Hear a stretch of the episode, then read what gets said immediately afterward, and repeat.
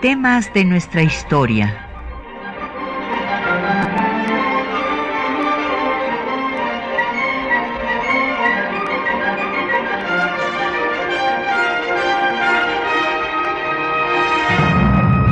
Un espacio que difunde el conocimiento del pasado para comprender nuestro presente.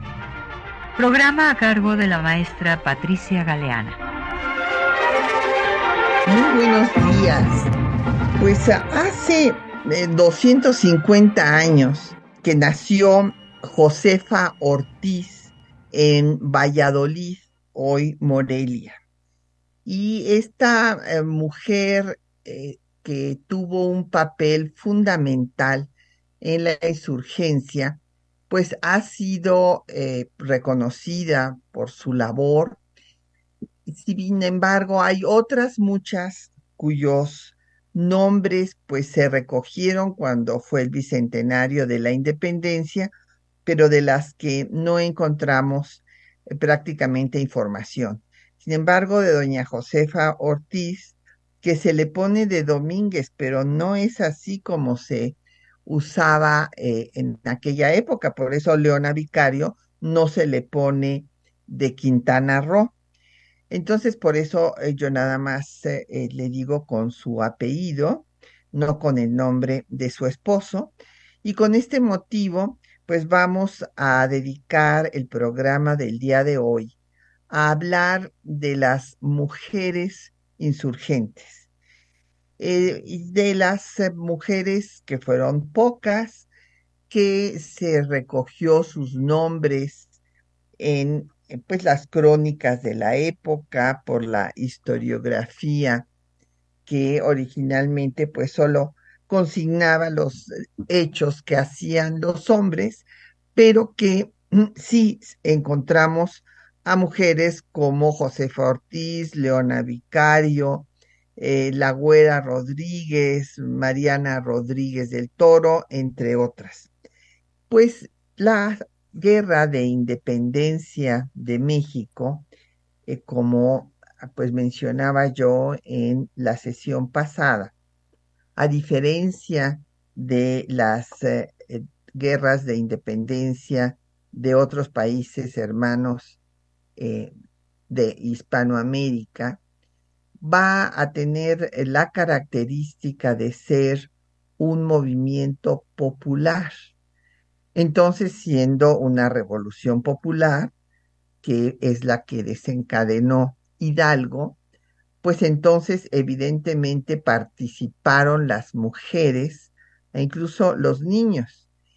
Y las mujeres tuvieron un papel muy importante, como en todos los movimientos populares, pues alimentando, eh, curando, enterrando a los muertos, eran correos, espías, también hubo las que tomaron las armas y lamentablemente, como sucede y ha sucedido en todas las guerras a lo largo de la historia de la humanidad, las mujeres fueron también botín de guerra, pues eh, eh, violadas, encarceladas, ejecutadas para eh, pues lograr someter a los insurgentes. Vamos a hablar pues de las mujeres primero más eh, conocidas y las que eh, se recogieron desde las crónicas originales, desde los primeros textos de Carlos María de Bustamante, que también fue pues un activo eh, participante del movimiento independentista, que fueron las mujeres, hay que decirlo, de élite, porque pues las mujeres que iban acompañando a las tropas insurgentes, pues difícilmente eh, se saben pues sus nombres, pero nada más, o sea, no hay mayor registro. Eh, Josefa Ortiz, pues fue una mujer eh, que eh, originaria en Valladolid ingresó al colegio de las Vizcaínas. ya habíamos mencionado en algún programa pasado que el colegio de las Vizcaínas fue la primera institución educativa que estuvo al margen de la jerarquía eclesiástica. Eh, fue un colegio creado para que se educara a las hijas de los peninsulares, o sea, a las eh, mujeres criollas, y ahí entró eh, Josefa Ortiz y ahí conoció a Miguel Domínguez, con quien casará. cabe decir que Miguel Domínguez había estudiado con Miguel Hidalgo en el colegio de San Nicolás. Y eh, pues su matrimonio fue secreto porque eh, pues resulta que doña Josefa ya estaba embarazada y este se casaron según se ha dicho en el Sagrario Metropolitano. Tuvo 14 hijos. Esto era pues eh, eh, una cosa que sucedía con frecuencia en aquella época, en, en, donde pues las mujeres tenían todos los hijos que podían tener, muchas, por eso había muchísimas que inclusive morían en el parto. Eh, el señor Miguel Domínguez era 12 años mayor que doña Josefa y fue eh, designado corregidor de Querétaro. Era un hombre pues de ideas liberales y entonces en su casa pues se reunieron eh, diferentes personajes, entre ellos Ignacio Allende, este militar criollo, que invita a Miguel Hidalgo a estas reuniones, pues en donde se les ha llamado conspiraciones porque pues se hablaba de política, se hablaba de la situación que había en España y a esta conspiración de Querétaro fueron muchos eh, de los eh, que habían participado en la conspiración de Valladolid que fue eh, la conspiración más importante que eh, se denunció después de que vino la represión para el movimiento autonomista criollo. Recordará nuestros radioescuchas que ante la crisis de la monarquía española, en la que Fernando VII le quita el trono a su padre, el padre pide la intervención de Napoleón Primero, Napoleón pone a su hermano José Bonaparte en el trono de España y entonces empieza lo que los españoles han llamado su guerra de independencia de los franceses y este pues acá en América los eh, americanos también empiezan a organizarse y al ser reprimida esta pues eh, junta que se pensaba conformar por los autonomistas criollos de la Ciudad de México, asesinado Primo Verdad en la cárcel del arzobispado y Melchor de Talamantes eh, encarcelado en San Juan de Ulúa, donde muere, y el virrey Iturrigaray deportado a España para ser juzgado, toda esta represión organizada por los peninsulares eh, de la audiencia de acuerdo con los ricos comerciantes españoles del Parián, encabezados por Gabriel de Yermo, pues eh, se eh, cerraba la posibilidad de un gobierno autónomo en forma pacífica y entonces se empezó a planear pues un movimiento armado. cuando se descubrió la conspiración de Valladolid, pues los conspiradores dijeron que estaban pensando cómo guardarle el trono a Fernando VII. Eh, pues sí, con esto Lisana y Beaumont, que eh, era el arzobispo y también el virrey en ese momento, los dejó en libertad y entonces esta conspiración se traslada a Querétaro, a la casa del propio corregidor. Entonces, evidentemente, pues en estas reuniones, en estas eh, reuniones políticas, en estas conspiraciones, este, participa doña Josefa Ortiz, que se vuelve una activista del movimiento de independencia.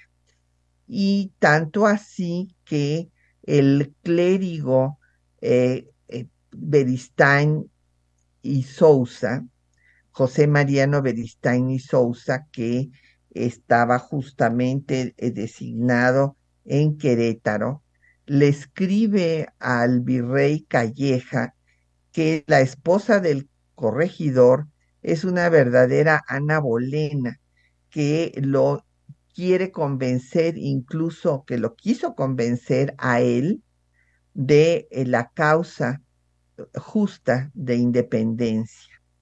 Entonces, ante esto, pues va a ser aprendida y se le recluye primero en Santa Teresa tres años y después cuando sale y como sigue su trabajo en pro de la independencia, se le vuelve a recluir cuatro años más, o sea, pasa siete años en prisión.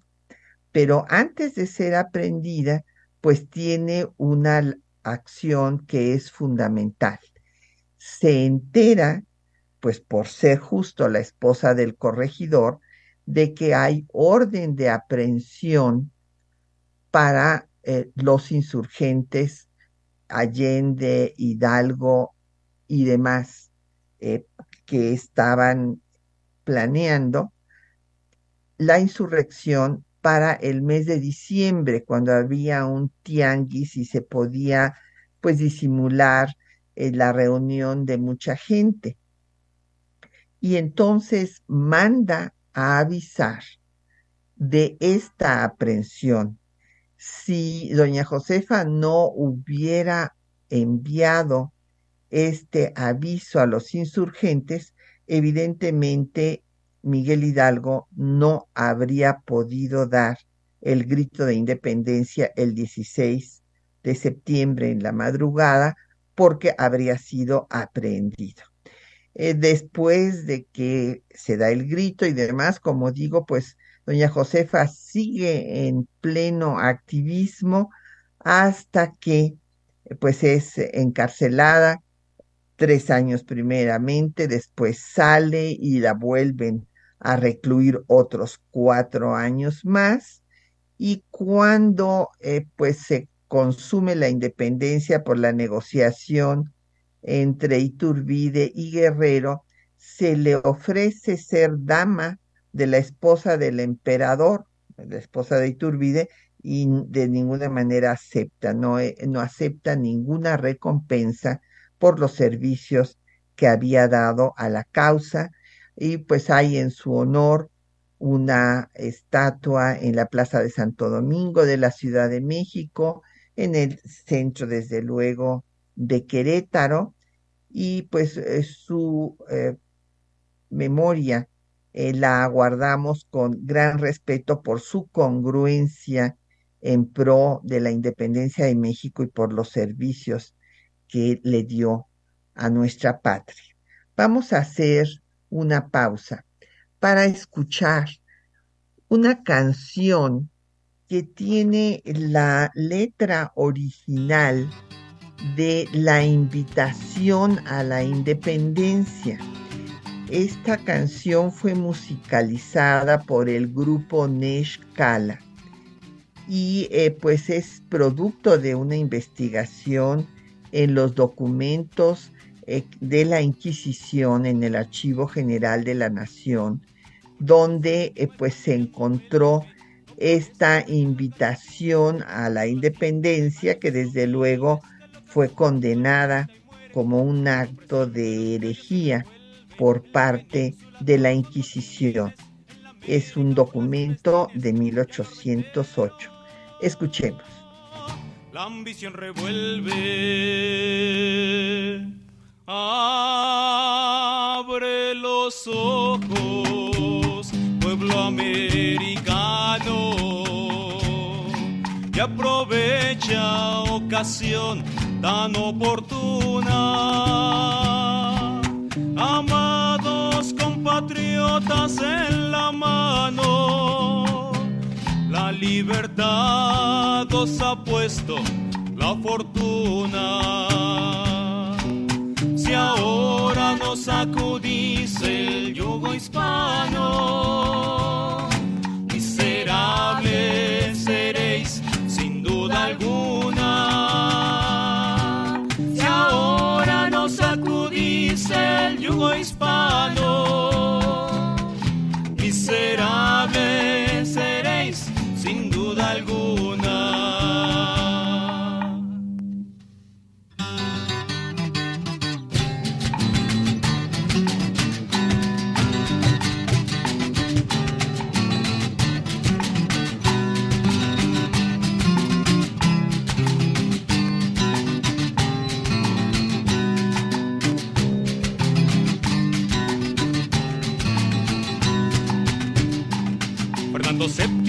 Ya no vuelve, no por este pelean los gachupines, si por las indias el maño y sus domines, que lo que a su valor agita y muere.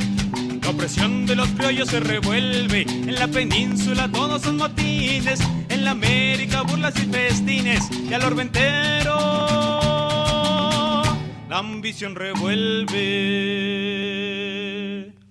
Abre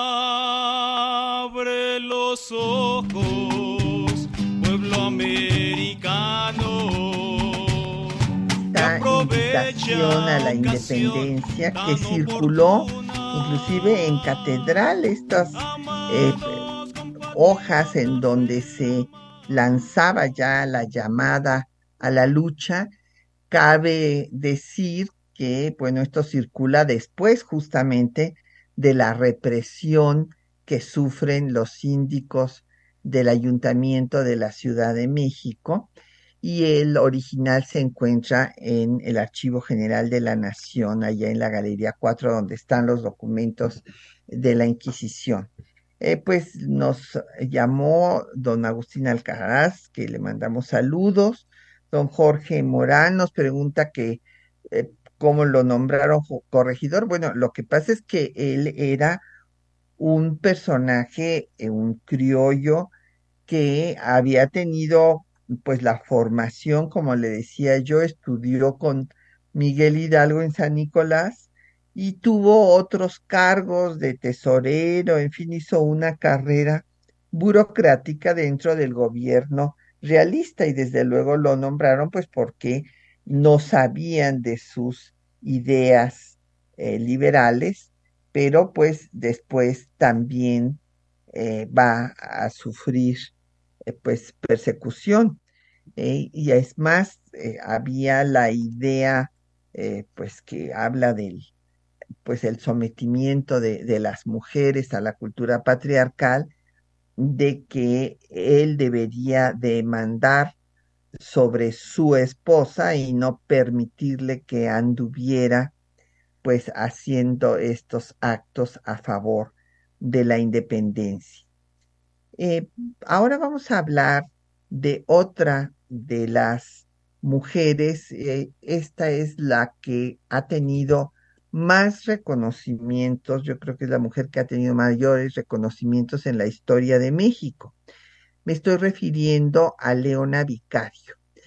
Eh, Leona Vicario, pues nació en la Ciudad de México, pertenecía a una familia adinerada y eh, pues se quedó huérfana y su, eh, la tutela la tuvo su tío, que era un abogado, en cuyo despacho conoció a Andrés Quintana Roo, uno, un personaje de gran cultura que va a tener un papel muy destacado en el Congreso Constituyente de Chilpancingo. Y eh, pues eh, doña Leona obviamente pues simpatizó también con la causa de la independencia.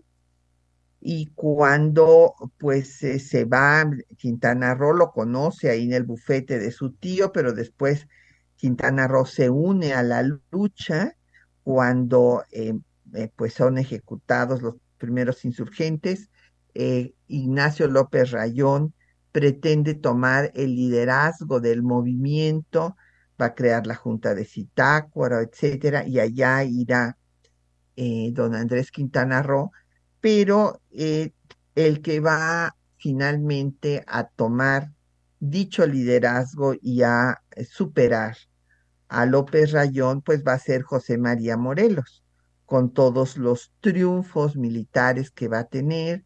Ya hemos referido que eh, pues Hidalgo le había ordenado que fuera a insurreccionar el sur y que tomara Acapulco, pues el principal puerto del Pacífico, y pues cuando muere su maestro Hidalgo, no solamente toma finalmente Acapulco, sino que va a liberar toda esa zona del sur, creando eh, lo que llamó la provincia de Tecpan, hoy estado de Guerrero, y llegará también a liberar Oaxaca, que era pues una eh, zona, una provincia muy rica e importante en la Nueva España.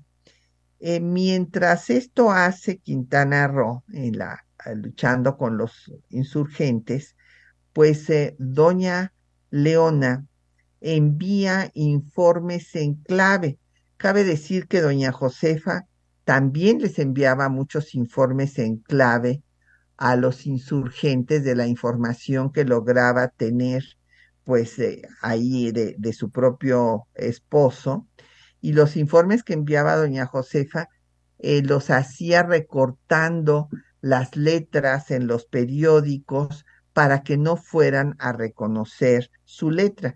Esto lo aclaro porque algunos eh, textos pensaron que doña Josefa no sabía escribir. Y es que en efecto a las mujeres se les enseñaba a leer para que leyeran el misal y se aprendieran los rezos, pero no a escribir para que no se pudieran comunicar con sus eh, eventuales novios. Entonces, eh, doña Josefa sí sabía desde luego leer y escribir, pero hacía estos mensajes con eh, letras recortadas de periódicos para que no la descubrieran.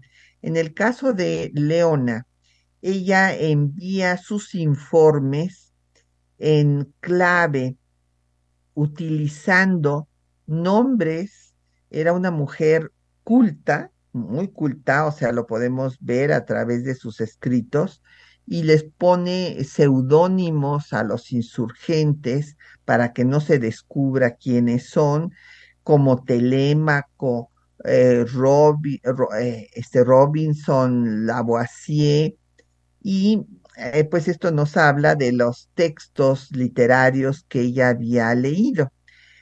también pues escribe en forma de clave mensajes en el ilustrador americano y desde luego pues da los recursos para que eh, pues los insurgentes compren armas. Eh, va a tenerse conocimiento, o sea, los, el gobierno realista de lo que estaba haciendo, por lo cual en 1813 es encerrada en el convento de Belén de las Mochas. Y de ahí eh, se logra escapar eh, disfrazada de esclava negra y se une al grupo de los insurgentes en Oaxaca que estaban pues ya al mando de Morelos. Ahí eh, sigue pues apoyando, de hecho los recursos que le quedaron, pues obviamente se los confiscó el gobierno virreinal cuando la encarcelaron. Y eh, allá se casa con Quintana Roo y va a tener una hija que me, parecía este, increíble que durante el bicentenario hicieron una cápsula eh, que repetían y repetían de que había tenido a su hija Genoveva en una cueva como si esto hubiera sido lo más importante que hubiera hecho en su vida. Y bueno, yo pensaba las mujeres eh, campesinas indígenas, pues les ha de parecer increíble que esto les parezca una hazaña porque eh, ellas, eh, la mayor parte, han parido pues en donde les toca, en el campo. Y eh, aquí no se difundió todo lo que ella hizo, el trabajo intelectual que desarrolló, por eso ha sido pues reconocida como la primera periodista mexicana porque eh, pues escribía eh, desde la época insurgente, eh, como les decía yo, los informes inclusive en clave en los diferentes periódicos. después, cuando viene este periodo de declive del movimiento independentista tras la ejecución de Morelos, pues se les ofrece el indulto primero no lo aceptan, eh, finalmente eh, ella es aprendida y entonces el propio Quintana Roo que había logrado huir pide que se le dé el indulto y eh, pues logran sobrevivir estos años de la resistencia insurgente, se les había deportado para que se fueran a España, pero pues por falta de recursos se quedan en Toluca.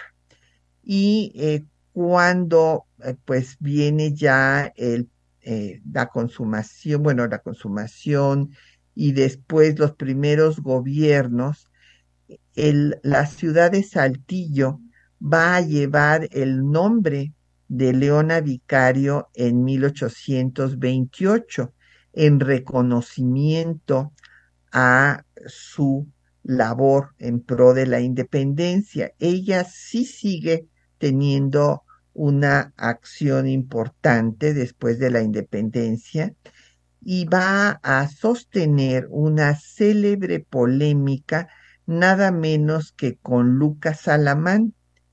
Y esto se desata porque Andrés Quintana Roo, que también sigue muy activo en materia política, pues se denuncia el asesinato de Vicente Guerrero por el gobierno de Anastasio Bustamante. Eh, en efecto, eh, pues Bustamante eh, y su secretario de guerra, su ministro de guerra, Facio, contratan a Picaluga, un pues traficante, un, bueno, no traficante, un comerciante genovés, para que le ponga un, pues lo, un cuatro a Guerrero lo invite a su barco y entonces lo entrega, porque pues nuestro auditorio tal vez recuerde que hubo muchos problemas en la etapa independiente del país, porque las personas que quedaban en segundo lugar en las elecciones eran los vicepresidentes. Entonces esto fue causa de muchos conflictos y una gran inestabilidad política. Entonces Bustamante, que era conservador y centralista, pues estuvo en contra de Guerrero, este antiguo insurgente que mantuvo la lucha eh, pues eh, por la independencia cinco años después de eh, la ejecución de Morelos, pues va a morir después de que Bustamante le pone esta celada. Y Quintana Roo denuncia todo esto en la prensa y entonces pues Quintana Roo recibe eh, pues que amenazas de que lo van a matar. Entonces Leona Vicario sale en su defensa y exige que se respete la vida de su esposo. Ante esto se le acusa de haberse atrevido a insultar al presidente y su ministro Lucas Alamán, el líder del Partido Conservador, escribe un artículo denostando a Leona, diciéndole que ella, como todas las mujeres, se unieron a la lucha insurgente nada más por seguir a sus novios. Entonces León escribe en el Federalista una célebre defensa del patriotismo de las mujeres. Pero justo pues vamos a hacer una pausa para que escuchen los textos que les hemos seleccionado para el día de hoy, donde está el texto de Leona Vicario defendiendo el patriotismo de las mujeres y también pues eh, eh, se, recordamos desde luego a doña Josefa Ortiz, todo el eh, informe que dio Beristain y Sousa al virrey para que la encarcelaran.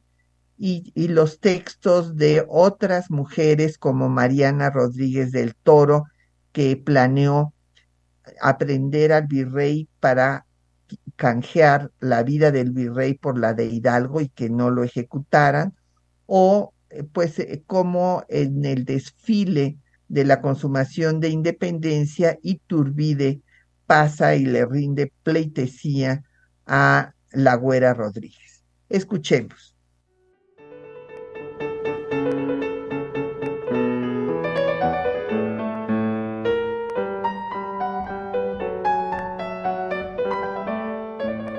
La Guerra de Independencia de México fue una revolución popular. Las mujeres tuvieron una participación activa alimentando a los insurgentes, curando a los heridos y enterrando a los muertos. También fueron correos y espías. Hubo las que tomaron las armas y muchas fueron botín de guerra, violadas, encarceladas o ejecutadas para someter a la insurgencia.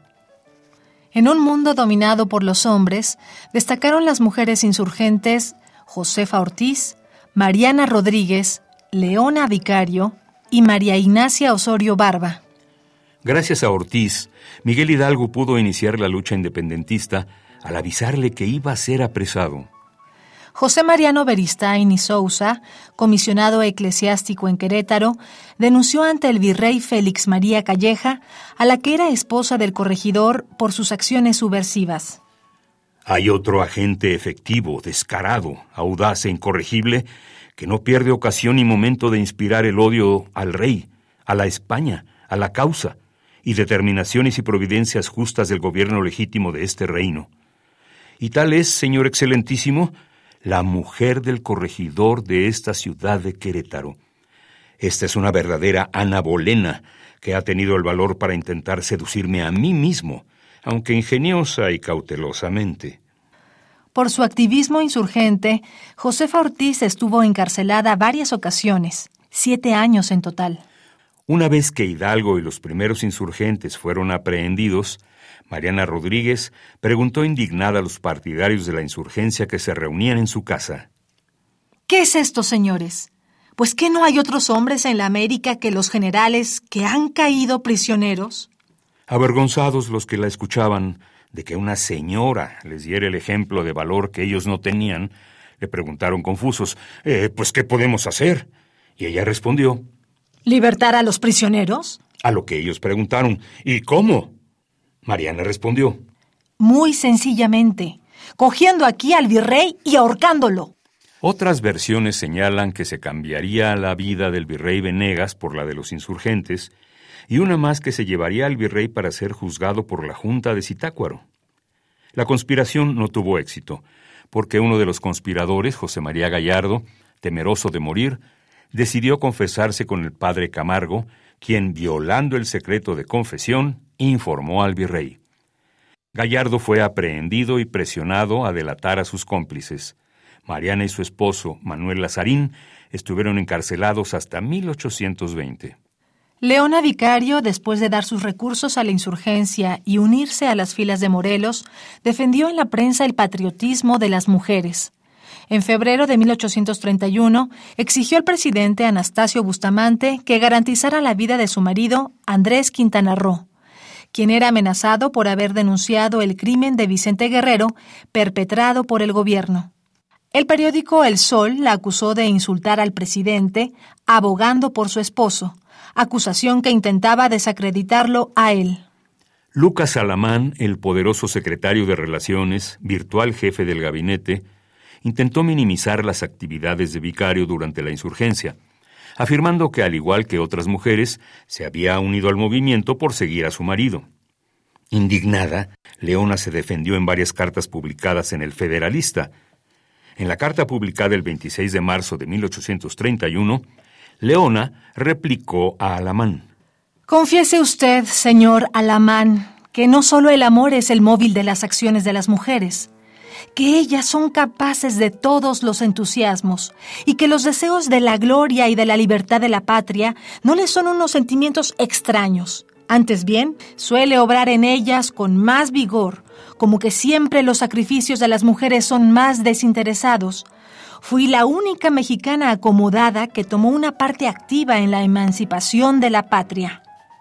En cuanto a María Ignacia Rodríguez de Velasco y Osorio Barba, conocida como la Güera Rodríguez, Manuel Romero de Terreros refiere cómo, al consumarse la independencia, en su entrada triunfal a la Ciudad de México el 28 de septiembre de 1821, Iturbide rindió pleitesía a María Ignacia. Es bien sabido que don Agustín desvió el desfile del ejército trigarante de las calles de San Andrés y Tacuba por las de San Francisco, con el objeto de que ella pudiera admirarlo desde su casa de la calle de la Profesa y detuvo la marcha, y desprendiendo de su sombrero una de las plumas tricolores que él llevaba, la envió con uno de sus ayudantes a la hermosa güera.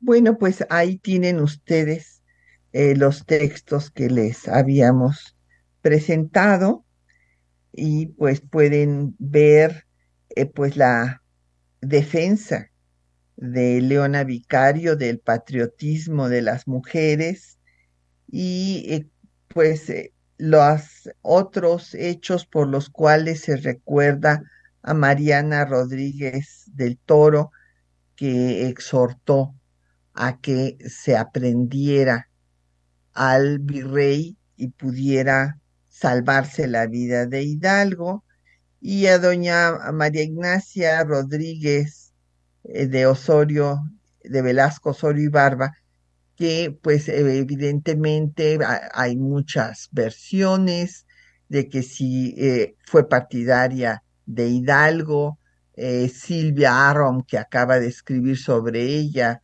dice que no, que lo que pasa es que les daba dinero a los insurgentes para que respetaran sus propiedades, es su versión. El hecho es que, curiosamente, si no hubiera sido partidaria de los insurgentes, ¿por qué la llamó la Inquisición a cuentas? Y después, eh, lo que sí no hay dudas, es que tuvo pues una vinculación con Iturbide y de ahí pues todo lo que se ha escrito al respecto, inclusive en la novela de Valle Inclán, la Güera Rodríguez. Eh, nos han eh, llamado eh, nuestros radioescuchas, pues don Agustín Alcaraz volvió a llamar para preguntar pues bibliografía sobre Leona Vicario. Bueno, justo en el libro que le estamos, que estamos hoy obsequiando, y que pues está publicado por el Instituto Nacional de Estudios Históricos de las Revoluciones de México, la doctora Alicia Tecangüey escribe una semblanza biográfica de Leona Vicario. Hay otros, eh, hay muchas, porque como les digo, es eh, la mujer que ha recibido más reconocimientos, Leona, y también de la que se ha escrito muchísimo. Eh, don Genaro Estrada escribió sobre ella, este célebre diplomático, pues eh, al que se le debe eh, la doctrina Estrada de no intervención y autodeterminación de los pueblos, que es un corolario de la doctrina Juárez y la doctrina Carranza. Pero hay otras biógrafas contemporáneas como Celia del Palacio, tiene una biografía de Leona Vicario, y Anne Staples del Colegio de México acaba de publicar otro texto también sobre Leona. Y eh, pues Viviana Cruz dice que, que lástima que nada más se pues haya podido consignar los hechos de las mujeres de élite, Pues sí, es que además las mujeres, acuérdense, pues prácticamente no existían. Antes se recogió eh, por los propios eh, protagonistas de la independencia, como Carlos María de Bustamante, los hechos de estas mujeres. Don Efren Martínez nos pregunta que quienes participaron en la conspiración de Valladolid. Bueno, pues participaron personajes como José Mariano Michelena, José Mariano Obeso, y pues algunos de ellos después continuaron en Querétaro.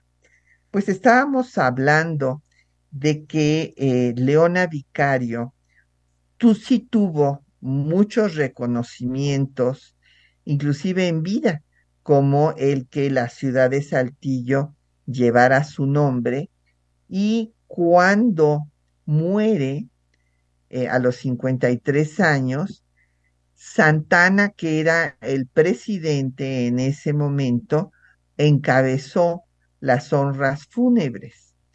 Eh, sus restos primero estuvieron en la rotonda eh, hoy llamada de las personas ilustres en 1900 y después se pasaron al Ángel de la Independencia en 1925, que dicho eh, sea de paso, este no es ningún ángel, es una victoria, como las victorias que se aladas, que se ponían en los barcos en la antigüedad griega para que tuvieran el triunfo. Pero pues aquí el, el esquema, la cultura patriarcal lo convirtió en ángel cuando es una victoria alá.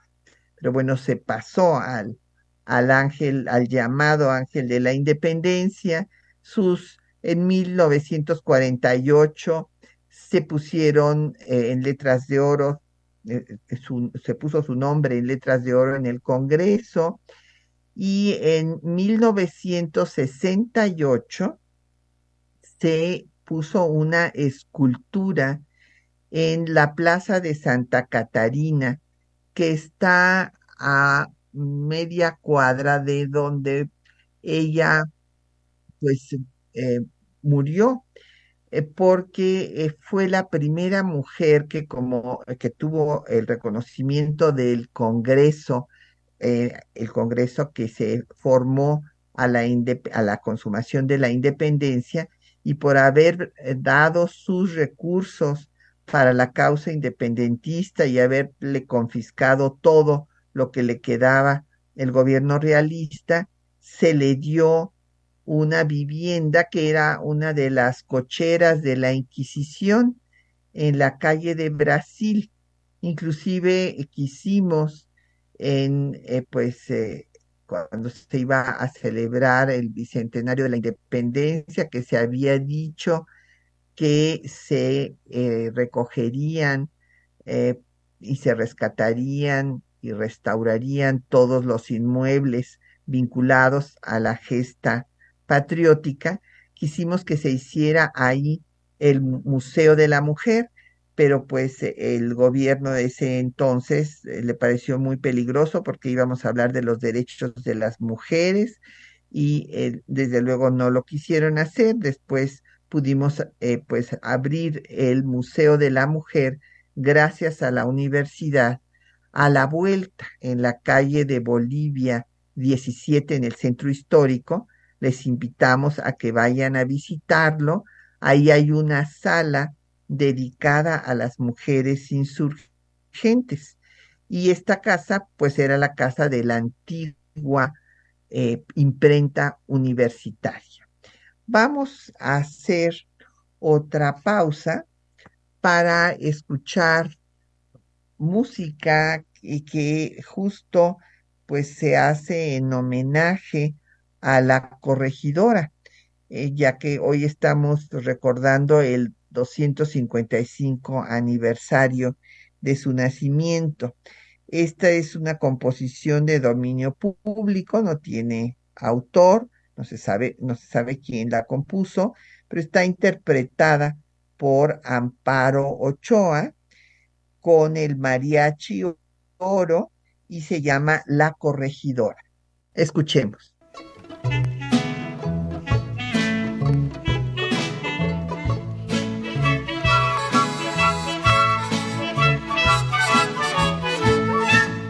En 1813 fue llevada a la prisión nuestra gran corregidora sin ninguna distinción. Se la llevan prisionera, nadie sabe a dónde irá. No es delito, no es delito defender la libertad.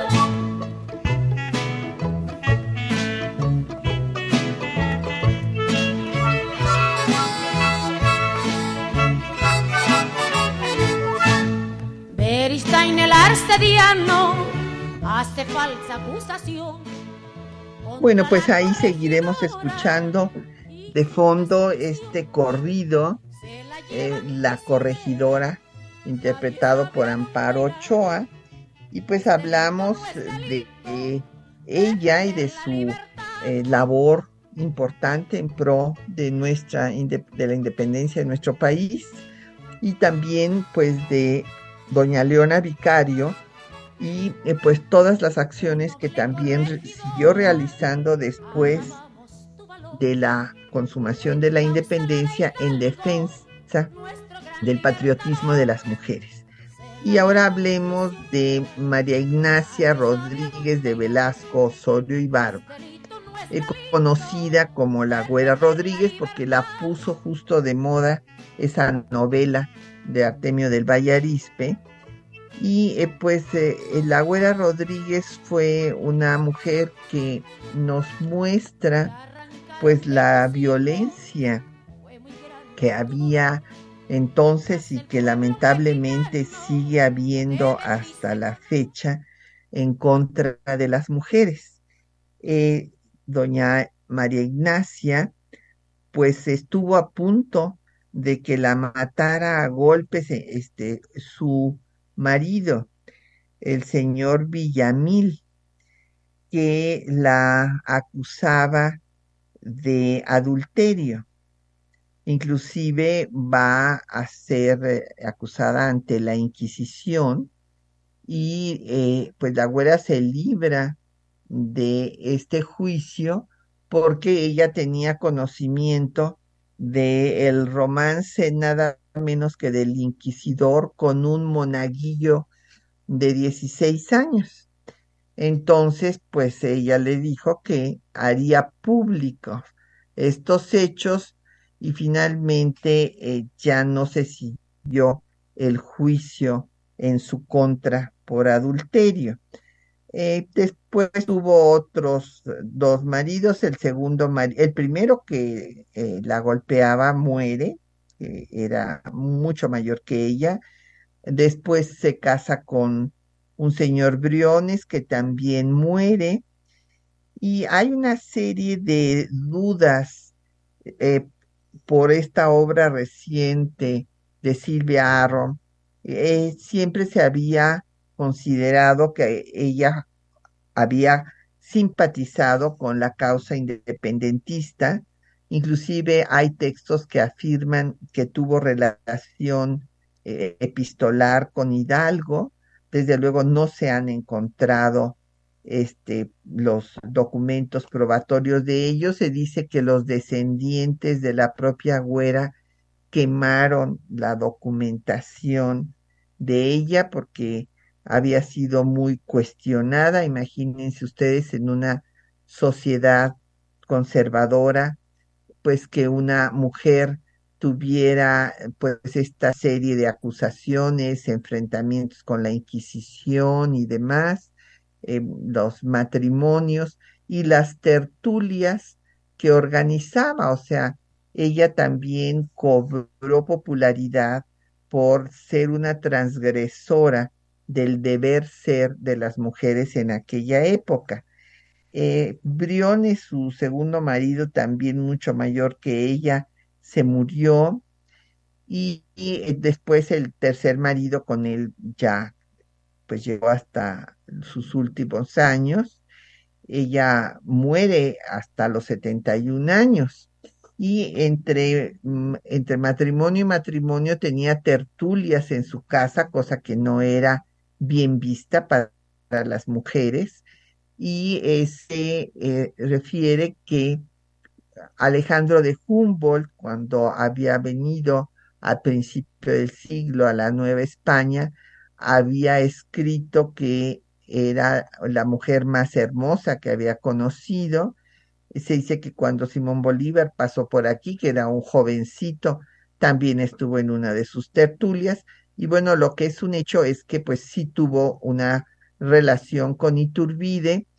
Eh, se dice, pero no hay documentación al respecto, que participó en las juntas de la profesa, eh, las que deciden pues eh, nombrar a Iturbide, que estaba en la banca por acusado de malos manejos, sin ninguna función, lo deciden recomendar con el virrey Apodaca para que vaya a sofocar a Guerrero, acabar con el movimiento de Guerrero, y como sabemos, al no poder eh, sofocarlo, pues acaba negociando con él. Entonces eh, es una mujer que participa en estas eh, reuniones, en estas conspiraciones, y pues se dice también que fue la modelo de la dolorosa, y esto también lo dicen en la propia iglesia, si ustedes van a la iglesia de la, profesa, eh, que entonces se, llamaba de San Felipe Neri, ahí en las calles eh, eh, de Madero, van a ver que pues está una Virgen de los Dolores o Dolorosa, y esta Virgen eh, pues se dice que es la cara de la Güera Rodríguez, que sirvió de modelo a Tolsá. Otras fuentes dicen que es su hija.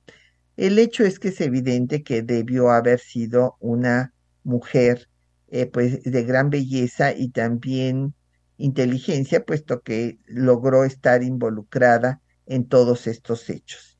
Eh, la otra mujer que habíamos mencionado, otra insurgente, eh, doña María Rodríguez del Toro, como ya escucharon ustedes, pues fue la que tuvo la idea de aprender al virrey.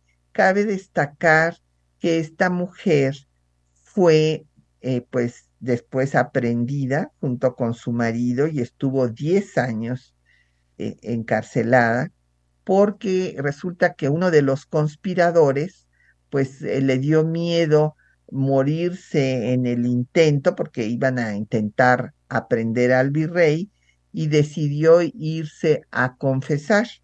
Y el eh, cura con el que se confesó, violando el secreto de confesión, pues denunció lo que iba a pasar y los aprendieron a todos. Así es como se logró aprender a muchos de los insurgentes porque los sacerdotes aliados de la corona española pues denunciaban a los conspiradores.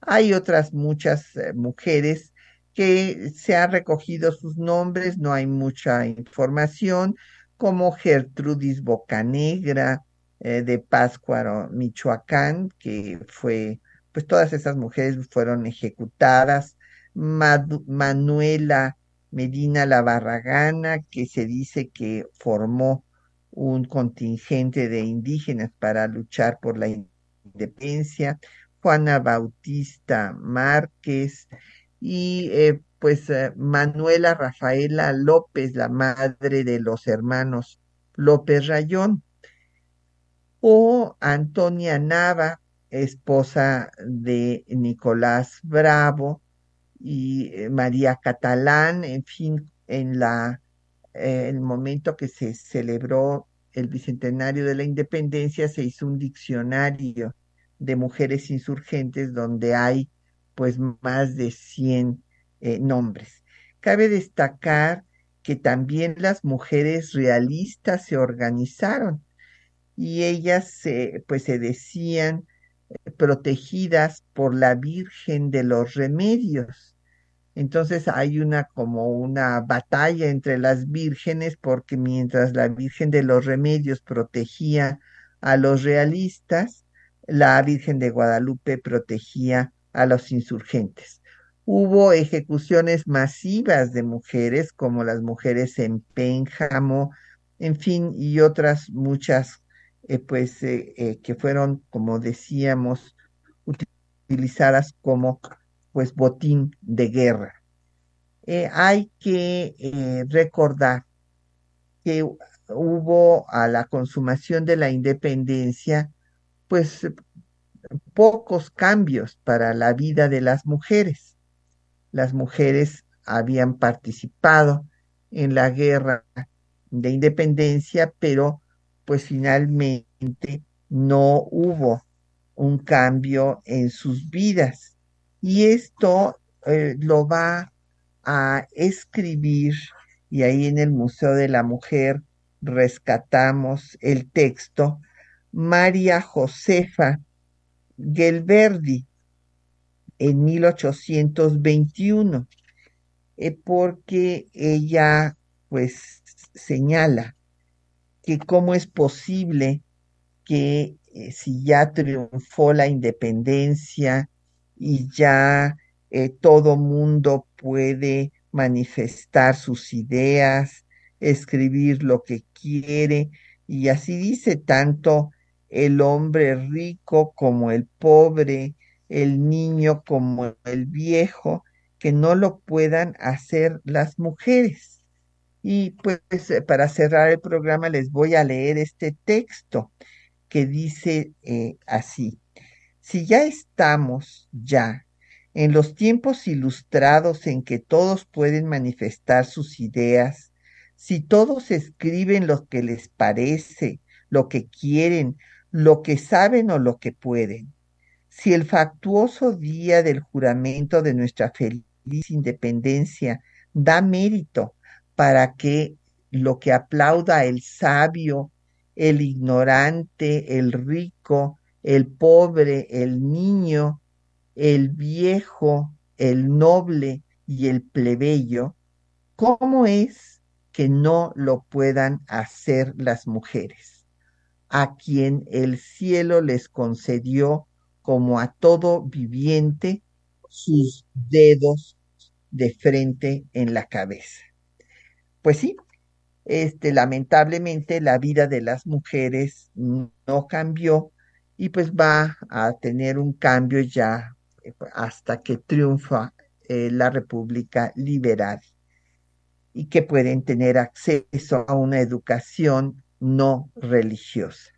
Pues ya se acabó el programa, nos tenemos que despedir y agradecemos antes de despedirnos pues a nuestros compañeros que hacen posible el programa, María Sandoval y Juan Stack en la lectura de los textos, Isela Villela en la producción de la cápsula, Socorro Montes en el control de audio, en la producción del programa Quetzalín Becerril, en los teléfonos Bárbara Puga.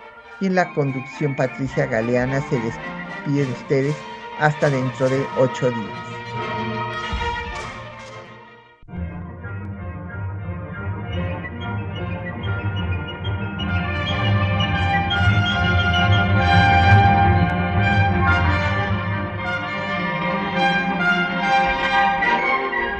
Temas de nuestra historia